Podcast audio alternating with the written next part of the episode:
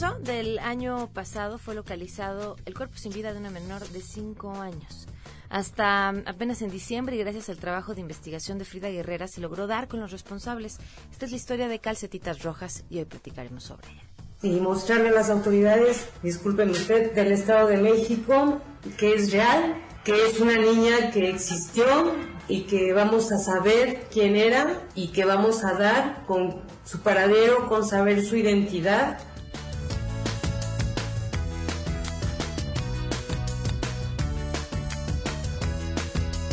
Además, les platicaremos sobre un interesante proyecto que apoyará la reconstrucción del municipio oaxaqueño, Asunción Ixcaltepec, a través de historias de fracaso profesional y resiliencia. Tenemos buenas noticias y mucho más. Quédense con nosotros, así arrancamos a todo terreno.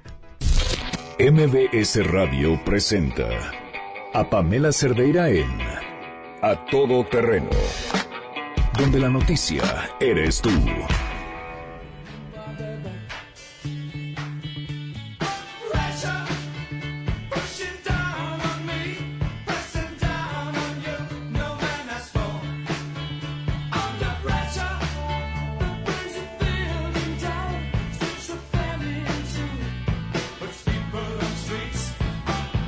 Hoy en el aniversario de David, de luctuoso, perdón, de David Bowie, es que escuchamos esto que se llama Under Pressure, si no me equivoco. Bienvenidos, gracias por acompañarnos en este miércoles 10 de enero del 2018. Soy Pamela Cerdeira, los invito a que se queden aquí hasta la una de la tarde. El teléfono en cabina 5166125, el número de WhatsApp 5533329585. Además, está el correo electrónico a todoterreno arroba mbs.com. Y en Twitter y en Facebook me encuentran como Pam Cerdeira. Hoy les hacemos una pregunta que yo creo que es la pregunta que nos hacemos todos en la sobremesa de los domingos, generalmente. ¿Creen que habrá, ya vamos a llamarle castigo, alguna consecuencia? Eh, porque para que hubiera castigo tendría que juzgarse como responsables y demás.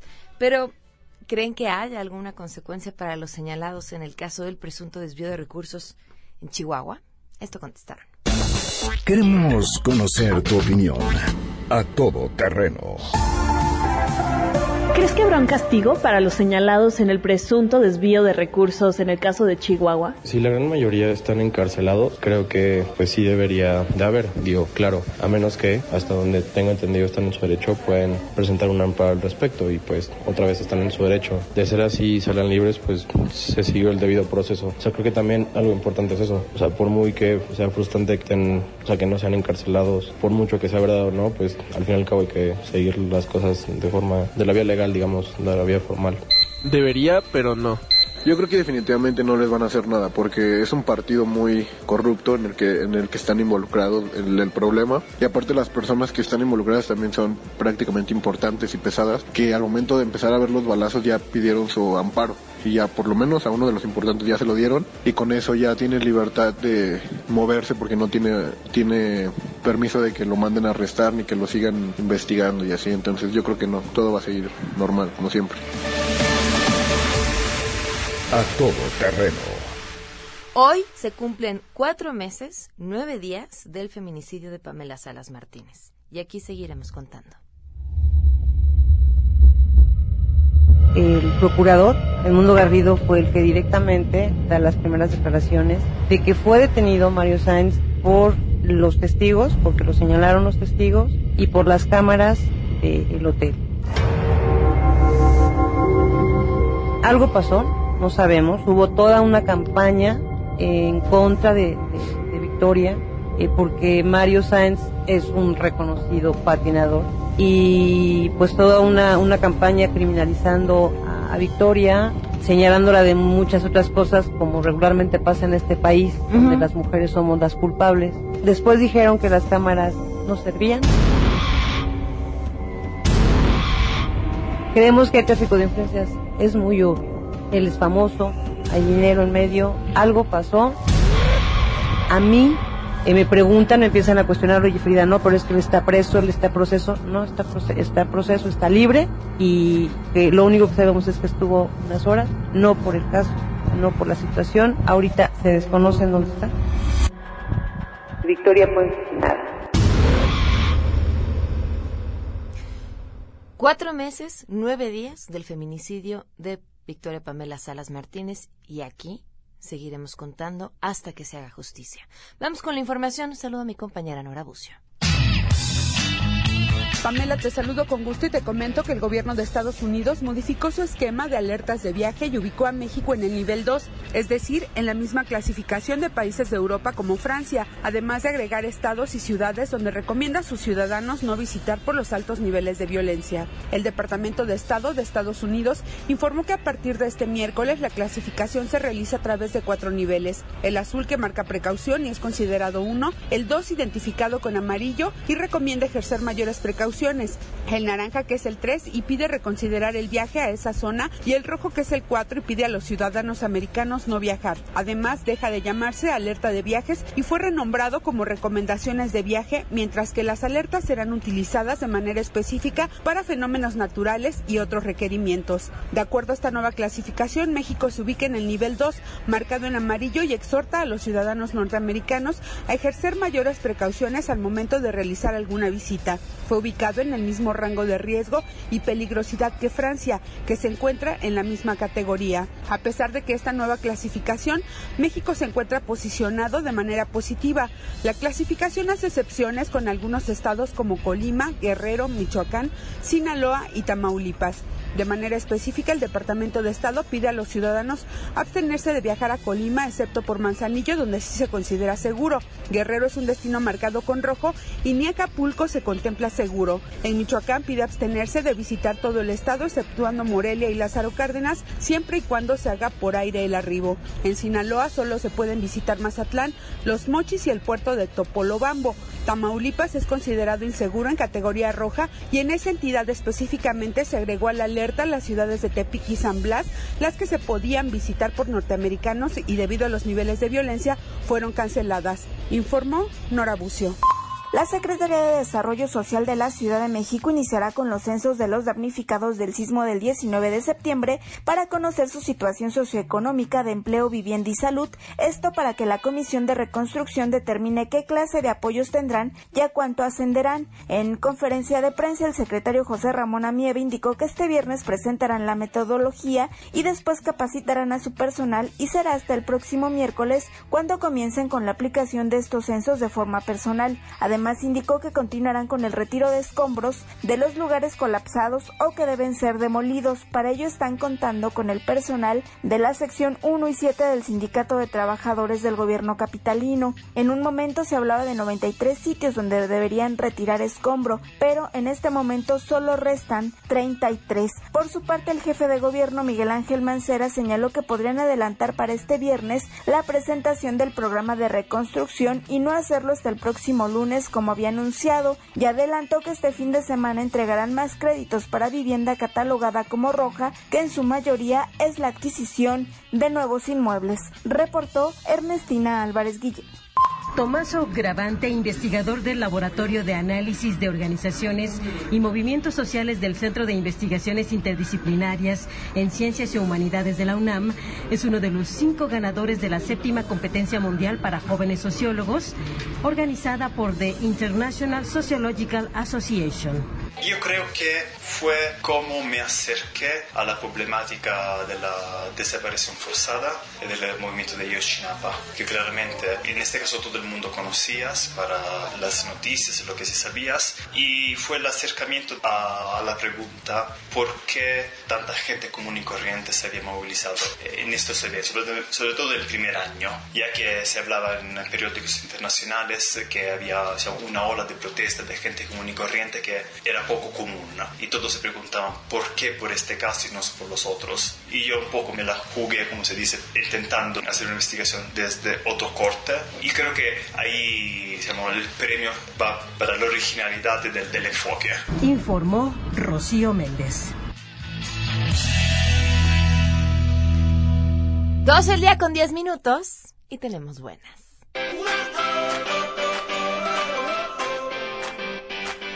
Rocío Méndez, portadora de buenas noticias. Esta tarde te saludamos, Rocío.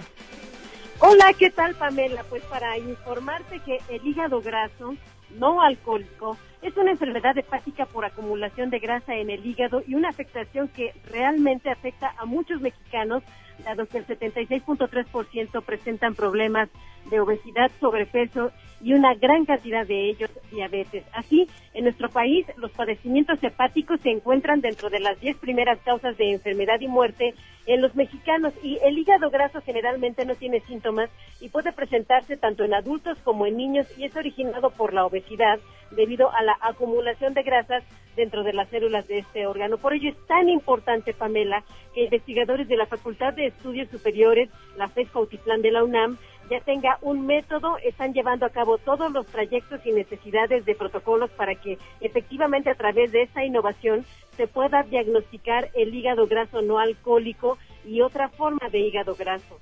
Una manera en cómo también se acumula grasa en lo que se llama las áreas de funcionamiento del hígado. Ve qué delicado y principalmente con la presencia de los famosos triglicéridos que tanto daño hacen a la salud de un organismo. Salvador Fonseca, el digamos, responsable de este laboratorio de inmunología y de enfermedades infecciosas de la UNAM en Pescautitlán, explicó que con este nuevo método se busca identificar en los pacientes un polinformismo genético porque hasta el día de hoy la única manera de llevar a cabo un diagnóstico es a través de una biopsia hepática y no siempre con resultados certeros. Este es el reporte que tenemos al momento. Muchísimas gracias, Rocío. Muy buenas tardes. Hasta pronto. Hasta pronto. Vamos a una pausa y continuamos a todo terreno. Más adelante, a todo terreno.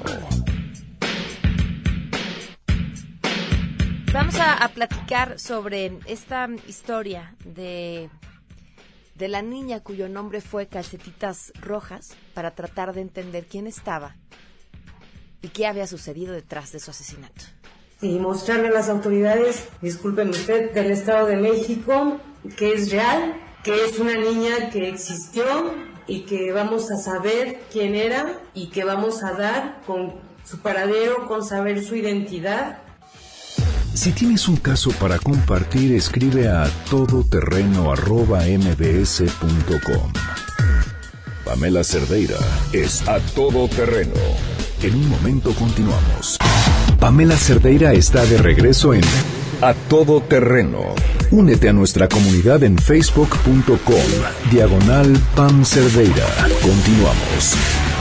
Puedo ser tu hermana, tu hija, Tamara, Pamela o Valentina. Yo puedo ser tu gran amiga. 12 del día con 19 minutos. Continuamos a todo terreno. El día de ayer un grupo de mujeres francesas publicaron un manifiesto en respuesta a este movimiento eh, me Too, que se originó en Estados Unidos y que por supuesto ha tenido sus diversas expresiones en diferentes países, claro, depende cada uno de las necesidades, y ha causado muchísima polémica.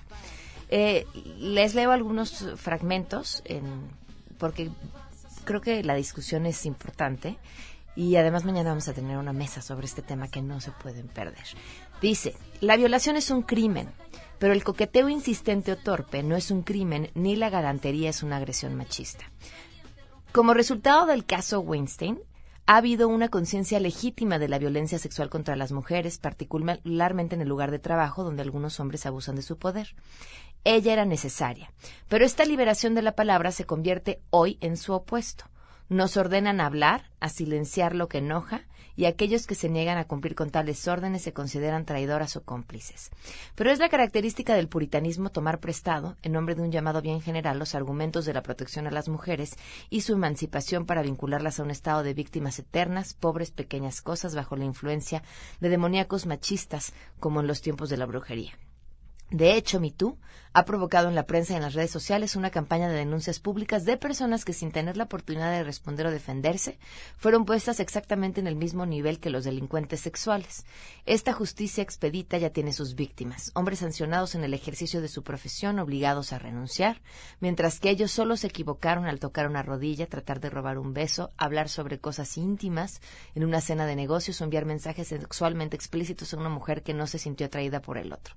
Híjole, yo nada más entrecomillaría aquello en se, solo se equivocaron en tratar de robar un beso. ¿No? ¡Ah! Hay, hay equivocaciones, equivocaciones. Es, como, es como, es como la no equivocación de la Procuraduría Capital en el día de ayer, ¿no? Ellos no se equivocaron. Bueno. Esta fiebre para enviar a los cerdos al matadero, lejos de ayudar a las mujeres a empoderarse, en realidad sirve los intereses de los enemigos de la libertad sexual, los extremistas religiosos, los peores reaccionarios y los que creen, en nombre de una concepción sustancial de la moralidad buena y victoriana, que las mujeres son seres separados, niñas con una cara de adulto, que exigen protección. Del otro lado, se convoca a los hombres a encontrar en lo más profundo de su conciencia retrospectiva un comportamiento fuera de lugar que podrían haber tenido hace 10, 20 o 30 años y del cual deberían arrepentirse. La confesión pública, la incursión de fiscales autoproclamados en la esfera privada, que se instala como un clima de sociedad totalitaria. La ola purificadora parece no conocer ningún límite. Ahí censuramos un desnudo de Egon Schiele, un póster, pedimos la eliminación de una pintura de Baltus en un museo con el argumento de que sería una apología de la pedofilia. En la confusión del nombre y la obra pedimos la prohibición y bueno, así va con, con muchas más otras obras. Los editores ya piden que los personajes masculinos sean menos sexistas, que hablemos de sexualidad y amor con menos desproporción y que garanticemos que el trauma experimentado por los personajes femeninos sea más obvio al borde del ridículo. Un proyecto de ley en Suecia quiere imponer un consentimiento explícitamente notificado a cualquier candidato para tener relaciones sexuales. En cualquier momento, dos adultos que quieran dormir juntos consultarán primero en una aplicación de su teléfono un documento en el que estarán debidamente numeradas las prácticas que aceptan y las que rechazan. El filósofo Ruben Ogien, espero pronunciarlo bien, o lo más cercano, defendió una libertad de ofensa indispensable para la creación artística, de la misma manera que defendemos una libertad de para importunar, indispensable para la libertad sexual, ahora estamos suficientemente advertidas para admitir que el impulso sexual es por naturaleza ofensivo y salvaje. ¿Sí? Pero también somos lo suficientemente clarividentes como para no confundir el coqueteo torpe con el ataque sexual. Sobre todo, somos conscientes de que la persona humana no es monolítica. Una mujer puede en el mismo día dirigir un equipo profesional y disfrutar siendo el objeto sexual de un hombre sin ser una puta ni una vil cómplice del patriarcado. Puede asegurarse de que su salario sea igual al de un hombre, pero no sentirse traumatizada para siempre por un manoseador en el metro, incluso si se le considera un delito. Ella incluso puede considerarlo como la expresión de una gran miseria sexual o como si no hubiera ocurrido. Creo que esta es de las partes más delicadas, porque hay unas en las que coincido, pero muy pocas, pero, pero las hay. Eh, uno, o sea, puede alguien tortearte en el metro y tú digas, ah, ah, no pasó nada. Es un miserable sexual, pero, ah, sigamos con la vida. Como, yo no creo, ¿no? Pero, pero no creo que una mujer lo pueda hacer tampoco creo que un hombre, ni tampoco creo que deba hacerlo. Este, los, los hombres que han sido víctimas de diferentes tipos de abuso por parte de mujeres o de hombres no van por la vida como si nada hubiera pasado, ¿no? cuando alguien te hace algo que, pasa esos límites, te, te hiere y te hiere por dentro. No vas a estar toda la vida sufriendo, no, nadie por nada, o no deberías o no lo desearías, pero así como que no pase nada, es mucho más largo, les voy a comprar, bueno, les ya, ya vamos a acabar. Para aquellas, como mujeres, no nos reconocemos en este feminismo que, más allá de la denuncia de los abusos de poder, toma el rostro del odio hacia los hombres y la sexualidad.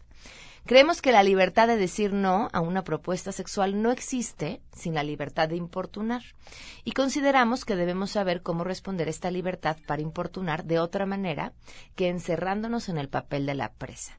Para aquellas de nosotras que hemos elegido tener hijos, creemos que es mejor criar a nuestras hijas para que estén informadas y sean lo suficientemente conscientes como para vivir sin intimidación ni culpabilidad.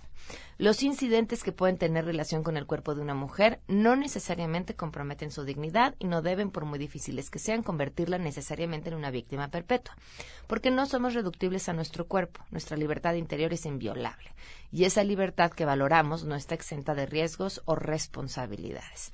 Por supuesto, las reacciones no se han hecho esperar, a favor y en contra, ¿no? Hay de todo. Una de ellas que me llama mucho la atención, de la exministra francesa de Derechos de la Mujer, dice, es extraña congoja de dejar de existir sin la mirada y el deseo de los hombres, y que conduce a mujeres inteligentes a escribir enormes tonterías. Y por supuesto hay también versiones a favor, y de esto será la mesa que tendremos el día de mañana en A Todo Terreno, para que no se la pierdan. Vamos a una pausa y volvemos. Si te perdiste el programa A Todo Terreno con Pamela Cerdeira, lo puedes escuchar descargando nuestro podcast en www.noticiasmbs.com. Pamela Cerdeira regresa con más en A Todo Terreno, donde la noticia eres tú. Marca el 5166125.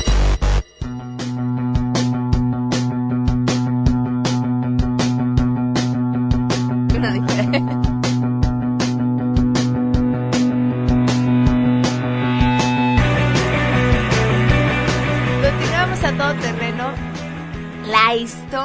Que les vamos a compartir el día de hoy cumple con todo. Miren, cumple con lo que tanto les gusta, que son las buenas noticias. Em, cumple además con una historia de vida y de éxito de eh, un empresario mexicano que aquí nos acompaña. Em, cumple con esta clase de aprendizaje que necesitamos todos los que en algún momento hemos querido eh, emprender. Así que muchísimas gracias por acompañarnos, Pepe Villatoro, director de Fuck Up Nights. Bienvenido. Muchas gracias, Pamela. Me encanta estar aquí contigo. Gracias por tenerme. Cuéntame tu historia, ¿cómo, cómo surge este movimiento que además, antes de que lleguemos a la parte de lo que van a hacer y que van a ayudar y demás? Te cuento con mucho gusto. Nos gusta decir que las Fog of Nights nacen como la mayoría de las mejores cosas de la vida. Es decir, una mesa de amigos con mezcales. Ok. Estábamos cuatro amigos y yo tomando tal vez más mezcales de los debidos, ya no recuerdo bien, y una de nosotros dijo, ¿por qué todo el mundo está hablando de los Carlos Slims o de los Mark Zuckerbergs del mundo? como si fueran éxitos de la noche a la mañana, además. Y nadie habla de las 800 cosas que hacemos, problemas, eh, fracasos que nos enfrentamos y de dónde vienen los verdaderos aprendizajes muchas veces. Y dijimos, bueno, suena lógico, vamos nosotros a compartir nuestro mayor fracaso. Y se convirtió en una conversación que nos gusta describir como mágica, porque por un lado fue la mejor conversación de negocios que habíamos tenido hasta ese momento en la vida, porque entramos a detalle, así de esta fue mi decisión y así me afectó con la novia, con la familia, con todo, y perdí toda mi lana y todo ese tipo de historias. Y por otro lado nos permitió conectar de una manera mucho más profunda como amigos, a pesar de que ya éramos amigos de años antes, no sabíamos de estas historias, ni una sola de las cinco. Entonces dijimos, esto está muy padre, vamos a ver si es el mezcal hablando o si es de verdad, y decidimos compartirlo con más amigos. Esa fue la primera Fuck Up Night en septiembre de 2012. Y pues dijimos, cada uno de nosotros tiene que traer a cinco personas forzosamente, porque imagínate que invitamos amigos a contar su fracaso y no viene nadie. Claro. y de ahí empezó el boca en boca y sin una cuenta en Twitter, sin nada, de repente nos dimos cuenta que para el mes 7 por ahí, de hacer el evento mensual, habíamos pasado de 30 personas en un patiecito de la oficina de unos amigos a 150. Wow. Y fue como, mmm, parece que esto le gusta a la gente. Y nos pidieron abrir redes sociales y explota por el mundo. Para no hacerte el cuento muy largo, al día de hoy está en 250 ciudades en 79 países. Y lo cual nos ha traído oportunidades increíbles de trabajar con corporativos, con gobiernos y sobre todo de tener esa, esa historia que nos da un poco de risa de decir, empezó como una borrachera, se convirtió en un hobby, y ahora es una empresa que opera a nivel mundial y que tiene la visión de generar, de intentar y apoyar para generar un capitalismo más inclusivo. Okay. ¿Cómo generan este capitalismo más inclusivo a través de contar las regadas de todos? Creemos que para hacer un cambio sistémico tienes que llegarle por arriba y por abajo. Entonces, por el abajo es qué padre que tengas la oportunidad de estar en 79 países con cientos de miles de asistentes anuales que están generando un cambio de chip, de decir, puedo reconocer y controlar mi ego y eso me ayuda para eh, aprender mucho más, para cambiar la manera en la que afrento las situaciones difíciles, muy budista el tema de repente, y, y por el arriba eh, también nos parece importante tratar de cambiar los sistemas y sobre todo las instituciones. Entonces hemos tenido la oportunidad de trabajar por un lado por ejemplo, con gobiernos. Eh, hace poco presentamos nuestra publicación de recomendaciones de política pública para la Secretaría de Economía y parte de eso ya apoyó a una ley aprobada para reemprendimiento. En México típicamente te tardas hasta el día de hoy dos años en cerrar una empresa y, tienes que estar pagándole al contador y haciendo tus declaraciones y todo este rollo. Y entonces por eso se le llama de reemprendimiento, para volver a empezar mucho más rápido con menores costos. y, y por el otro lado también trabajamos en el lado económico, llamémosle así, con corporativos enormes, eh, de repente vamos a empezar a trabajar con una escuela de negocios en Estados Unidos muy famosa eh, que nos da risa porque decimos vamos a ir a la cuna del capitalismo a cambiar la mentalidad. y se trata, nos, se nos acercan mucho los corporativos también porque quieren cambiar sus culturas. Quieren que el, fracaso no sea un tabú y entonces que la innovación pueda venir desde abajo, que los empleados se sientan libres de proponer, de no echar las equivocaciones abajo de la alfombra y no Ahora, quienes asisten al evento son quienes platican sus historias, no es como que lleves eh, conferencistas que van a hablar acerca de su gran fracaso. No sé si ubiques estas pláticas TED famosas Sí, que hay claro. en el mundo, ¿no? De ideas. Eh, ellos se enfocan a veces, sobre todo en sus eventos centrales, mucho en personas famosas. Nosotros no. Eh, y de hecho nos han eh, llegado a llamar como el anti-TED. Porque, pues, ideas que se tienen que compartir, fracasos. Y luego famosos y, cualquiera, ¿no? Y creemos que la diversidad de perfiles y que sean personas de todos los niveles y de todo, pues, digamos, el alcance en cualquier escala, en cualquier industria, es importante. Entonces nos llega mucha gente eh, ya al día de hoy que dice yo quiero contar mi fracaso porque tuve un festival de música que fracasó, porque dentro de mi empresa perdí un millón de dólares en no sé qué proyecto. Llegan muchos voluntarios. Al principio era otra cosa, ya te imaginarás, la gente no estaba acostumbrada a hablar de fracaso. Entonces, y de, o sea, de plano íbamos con amigos. Obviamente nosotros contamos nuestras historias primero y como cofundadores y luego fuimos con amigos y les dijimos, oye, pues tú y yo fuimos socios en este tema, ¿no? ¿Lo quieres contar? Eh, o yo sé que tuviste este proyecto que no salió como esperabas y tienes un aprendizaje súper valioso que está padre compartir con la, con la banda. Entonces vente a ser orador. Y así se fue dando. De repente se volvió un tema inspirador que nunca nos esperamos. Cuando creamos este rollo, eh, nos empezamos a dar cuenta de que la gente nos mandaba unos mensajes en WhatsApp o Facebook al día siguiente diciendo estoy súper inspirada porque ayer fui a una Fuck Up Night. Eh, y fue como, órale, de, de escuchar fracasos, qué curioso. Porque además hay un punto, sin, en la vida no hay mayor aprendizaje que del fracaso, del éxito no aprendes nada. ¿Sabes qué pasa con estas historias de éxito que se vuelven muy así de la noche a la mañana? Como, entonces estaba aquí intentando y de repente 10 millones de dólares. Como, y de repente ya soy exitoso. Y no te cuentan la toma de decisiones, no te cuentan las personas, las implicaciones. Y cuando cuentas un fracaso automáticamente sale. Y aparte se vuelve como una catarsis y un volver a empezar y un reconectar con gente que te ayuda incluso a relanzar tu proyecto. Es, es un ambiente bonito con mucha más vulnerabilidad. ¿Cuáles son las historias eh, que te pueden venir ahorita a la mente sobre los grandes fracasos? Una de nuestras favoritas, te diría, como cofundadores que nos ha tocado escuchar pues cientos de fracasos aquí en el DF, específicamente, es la de eh, un buen amigo Álvaro Rego, que es el director del Museo Mexicano del Diseño. Antes de eso, tuvo una empresa eh, donde los empleados le terminaron robando el inventario cuando se fue a un viaje a Estados Unidos porque le tenía que poner el marcapasos y le pusieron el marcapasos del lado incorrecto del corazón y luego tuvo implicaciones en su vida personal y bueno, y si quieren ver el video en YouTube por ahí está, es una plática impresionante. Después de eso dices, bueno, ya a mí no me ha pasado nada. no tengo nada de qué quejarme. ¿Otra? La ot- una que a mí me gusta y que yo la uso a nivel personal, a mí me movió muchísimo, es la de un amigo eh, que de repente, hablando en el Museo del Juguete, ahí tuvimos el evento, dijo, estaba contando su historia y duran siete minutos, ¿no? Cada uno. Entonces ya iba por ahí del minuto cuatro, cinco, y dice, bueno, a ver, voy a pausar y les voy a decir la verdad. La verdad es que mi mayor historia de fracaso no es esta que les estaba contando. Mi mayor historia de fracaso la estoy viviendo en este momento porque estoy amarrado al cheque. No me estoy yendo a iniciar el proyecto de mis sueños con mis mejores amigos porque tengo miedo de dejar el cheque mensual. Eh, y entonces no estoy siguiendo mis sueños y la verdad es algo que no me deja dormir y es algo que me hace sentir como que pues, no estoy cumpliendo con lo que debo y la la la. Y así de lagrimita. Eh, y me pareció increíble que en el momento se sintiera con esa confianza para ser tan vulnerable. ¿Y dejó y- el cheque? No. Sí, igual Después sí. amarrado. Ah, ahora, ya sí, pero se tardó ahí unos añitos, de hecho, creo, eh, o dos añitos aprox. Y, y nada, a mí me, me encantó, me encantó esa historia. Ahora me platicabas que para llevar este concepto que ya está en otros países tenían que eh, compaginar con sus valores. ¿Cuáles son estos valores? Tenemos una lista de 10 valores súper importantes, pero son características que hemos tenido desde el principio. Ya te imaginarás, que nos ayudan a tomar decisiones.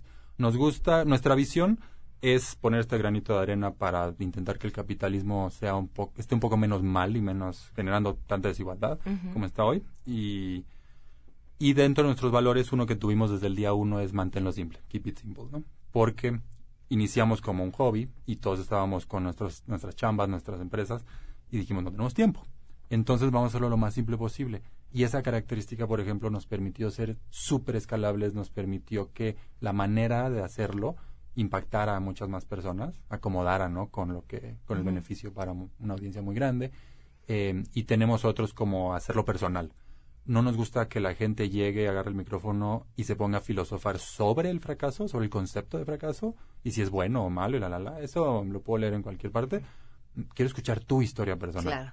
Y así tenemos otros varios que, que son súper relevantes para nosotros y usamos en la toma de decisiones. Me- mencionabas que el ego, eh, ya lo mencionaste aquí un poco. ¿Por qué? Me, me llama mucho la atención porque es básico en todas las áreas de la vida, eh, pues tenerlo a raya, ¿no? Controlarlo, este, decirle de ahí no te pases. Pero es bien difícil. ¿Y por qué nadie te enseña ni te habla de eso? Sí, de acuerdo. Creo que hay dos maneras que a mí de verlo, que a mí me gustan. Una es pensemos en dictadores en Corea del Norte o pensemos en personas que hacen muchísimo daño a la humanidad y es un tema de ego. No escuchan, no escuchan que su nueva cambio ah, fiscal en Estados Unidos es una tontería. Sí, Trump es el mejor ejemplo. Ajá, exacto. Entonces, desde ese punto decimos, obviamente es importante que estas personas pongan más atención en el beneficio de la comunidad que en su ego personal tonto como niño, ¿no? Eh, y por otro lado, el tema del ego también me conecta mucho con esta palabra que se me hace muy peligrosa, que es expectativas. Creo que las expectativas son una de las cosas más peligrosas que podemos tener en nuestra vida. Porque si dices, yo voy a ser millonario dentro de dos años y voy a tener hijos y coche y no sé qué, eh, y estatus, y no llegas ahí, entonces eres infeliz. Y chance para otra persona que tiene un problema de salud, que tiene problemas muchos más importantes o profundos que los tuyos, tú estás en una situación excelente. Pero tú, por haberte generado esas expectativas, piensas que eres un fracasado. Entonces, creo que por eso es muy importante el tema de decir, eh, tengo que estar presente, tengo que vivir el momento, tengo que reaccionar de la mejor manera hacia las cosas. Y ese es el mensaje que compartimos y que ha generado la Focus Night. Ahora, parte de lo que te trae aquí es un evento especial que tienen.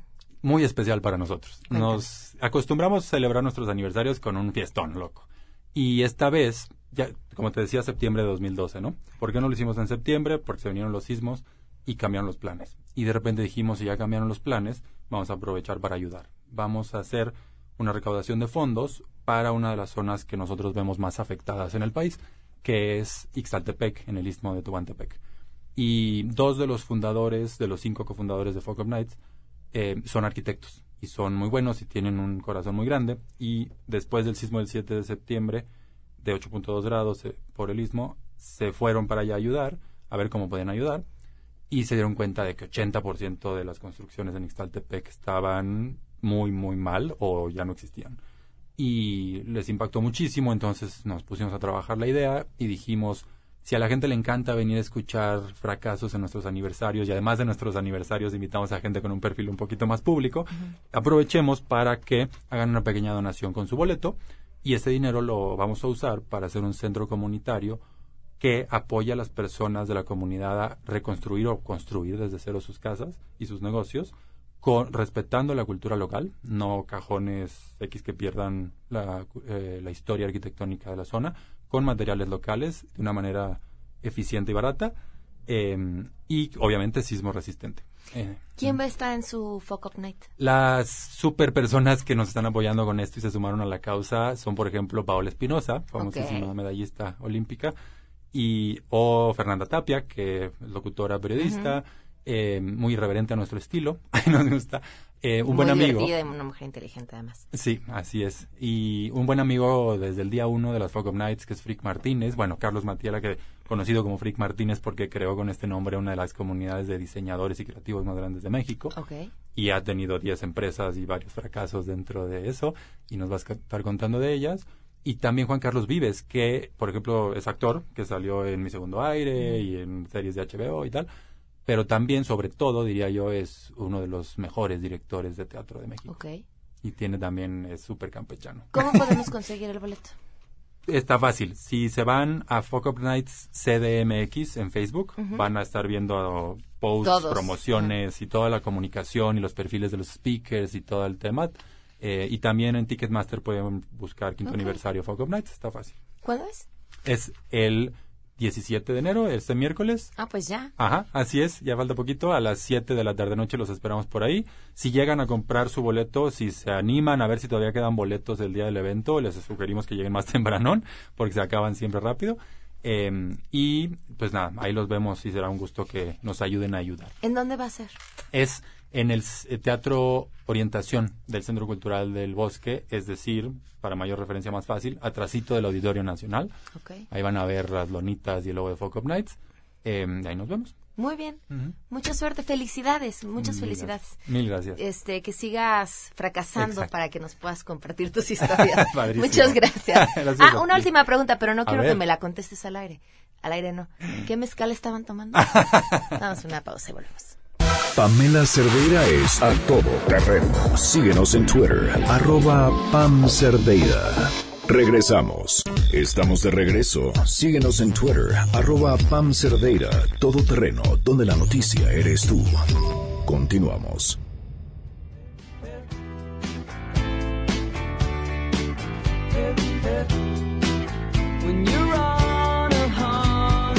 12 del día con 51 minutos, continuamos a todo terreno. Pues otro revés a la administración de Trump. Ahora un juez fue quien bloqueó, bloqueó su decisión de terminar con el programa DACA. E, es, esto que, que pasa en Estados Unidos y que ha estado, ha sido una constante con, con Trump en temas de inmigración y demás, es un ejemplo perfecto de la importancia de los llamados pesos y contrapesos en los poderes. O sea que no le das a una sola persona la oportunidad de decidirlo todo de forma absoluta y que sus decisiones puedan ser revisadas por alguien más para evitar que sucedan cualquier cantidad de locuras. Eh, Max Aub desde Estados Unidos, te escuchamos. Muy buenas tardes.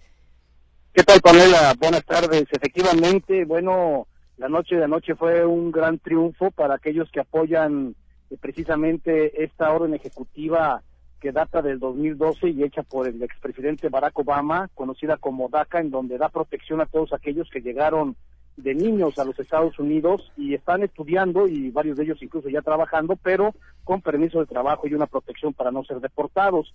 Esta orden ejecutiva, recordaremos, el presidente Trump la había derogado en septiembre pasado y bueno, hoy eh, sabemos que el, un juez de San Francisco precisamente congeló esta decisión del presidente Trump debido a que encabezados por el estado de California y cuatro más, eh, pues se quejaron y levantaron la voz para proteger a estos jóvenes, pero también con eh, el argumento de que se convertiría en un grave asunto para estos estados el hecho de que estos jóvenes fueran eventualmente eh, deportados o marginados de sus trabajos, dado el daño económico que podría causar por un lado, pero también el daño emocional de las cientos y miles de familias a las que pertenecen. Con estos argumentos, afortunadamente, este juez de San Francisco toma la decisión de, pues, eh, congelar, por lo menos de manera temporal, en lo que se resuelve este juicio,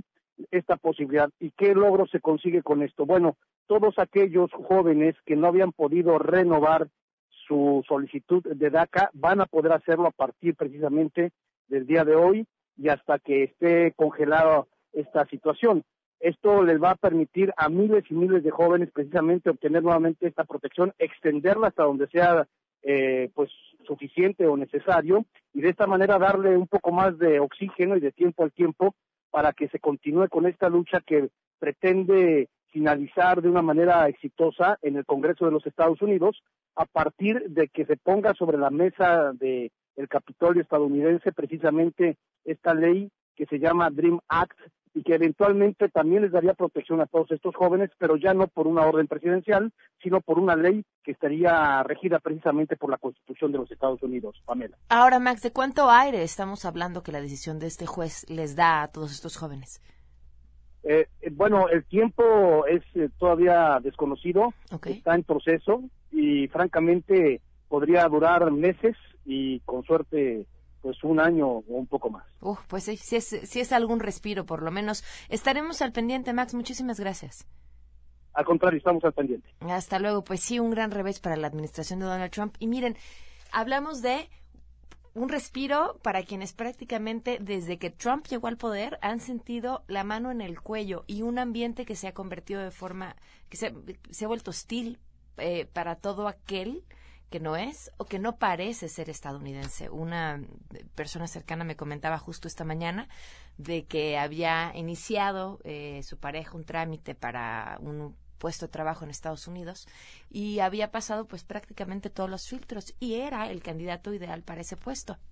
Pero no se lo dieron porque el trámite de la visa después, o sea, después de Trump, se ha prácticamente eternizado y la empresa no podía esperar tanto tiempo para que este candidato estuviera ya disponible para trabajar y entonces le dijeron, bye, gracias. Y, bueno, pues tenemos un asunto ahí eh, de, personas sumamente talentosas y me refiero por supuesto a todos aquellos eh, dreamers con, con un pie en un país en que es el único que conocen y otro pie por llegar a un país en el que pues aunque es suyo nunca lo ha sido, ¿no? Y que, híjole, nos falta muchísimo y tendremos una enorme oportunidad para, para ofrecerles eh, todo aquello que se les pueden ofrecer, porque su crecimiento y el crecimiento de cualquier ciudadano en México implica el crecimiento de todos. Ya para cerrar, eh, con este comentario que me envían a través de WhatsApp, leía este manifiesto de estas mujeres francesas que se publicó el día de ayer y comentaba en algunos paréntesis que hacía lo de la lectura, que yo no creía que un abuso fuera algo que pudiera olvidarse y ya, ¿no? Y decir, ah, ay, tan fácil como hoy me agarraron la nalga en el metro, pero sigo con mi día, no pasa nada. Eh, el problema es de la otra persona que lo hizo. Y decía, no, no solo para las mujeres, creo que tampoco para los hombres. Este, simplemente como ser humano un abuso no, no es una cosa tan sencilla de, de dejar pasar así. Y me escriben, eh, Pam, un abuso nunca es ni tantito fácil o simple de entender, asimilar o vivir con él. Así pase un día, una semana, un mes, un año o toda una vida, pero no se puede ir por la vida viviendo todos los días y ese día en particular cuando sucedió la violación. Yo así lo decidí, solo tenía dos opciones, intentar superarlo, intentar ser feliz o quedarme atado y morir poco a poco día tras día. La violación y el abuso ni siquiera es la búsqueda de una satisfacción sexual, es más bien una situación de poder, poder de disponer de la persona, poder eh, ser superior, poder que te puedo utilizar y desechar, etcétera. Le agradezco enormemente por su comentario y creo que además muy a tono con el libro del mes de que nos dio Adán Serret de Power. Esto, la discusión sobre el Me Too, la discusión sobre eh, lo que este manifiesto dice, en el fondo, el tema, el tema es el poder, solamente cambia cómo se decide ejercerlo. Nos vamos. Gracias por habernos acompañado. Se quedan en mesa para todos. Soy Pamela Cerdera y los espero mañana en punto de las 12 del día.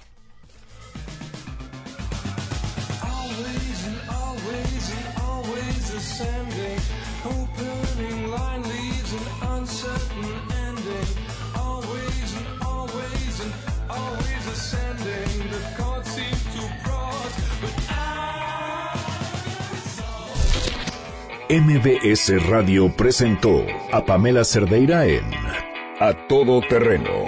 Te esperamos en la siguiente emisión, A Todo Terreno, donde la noticia eres tú.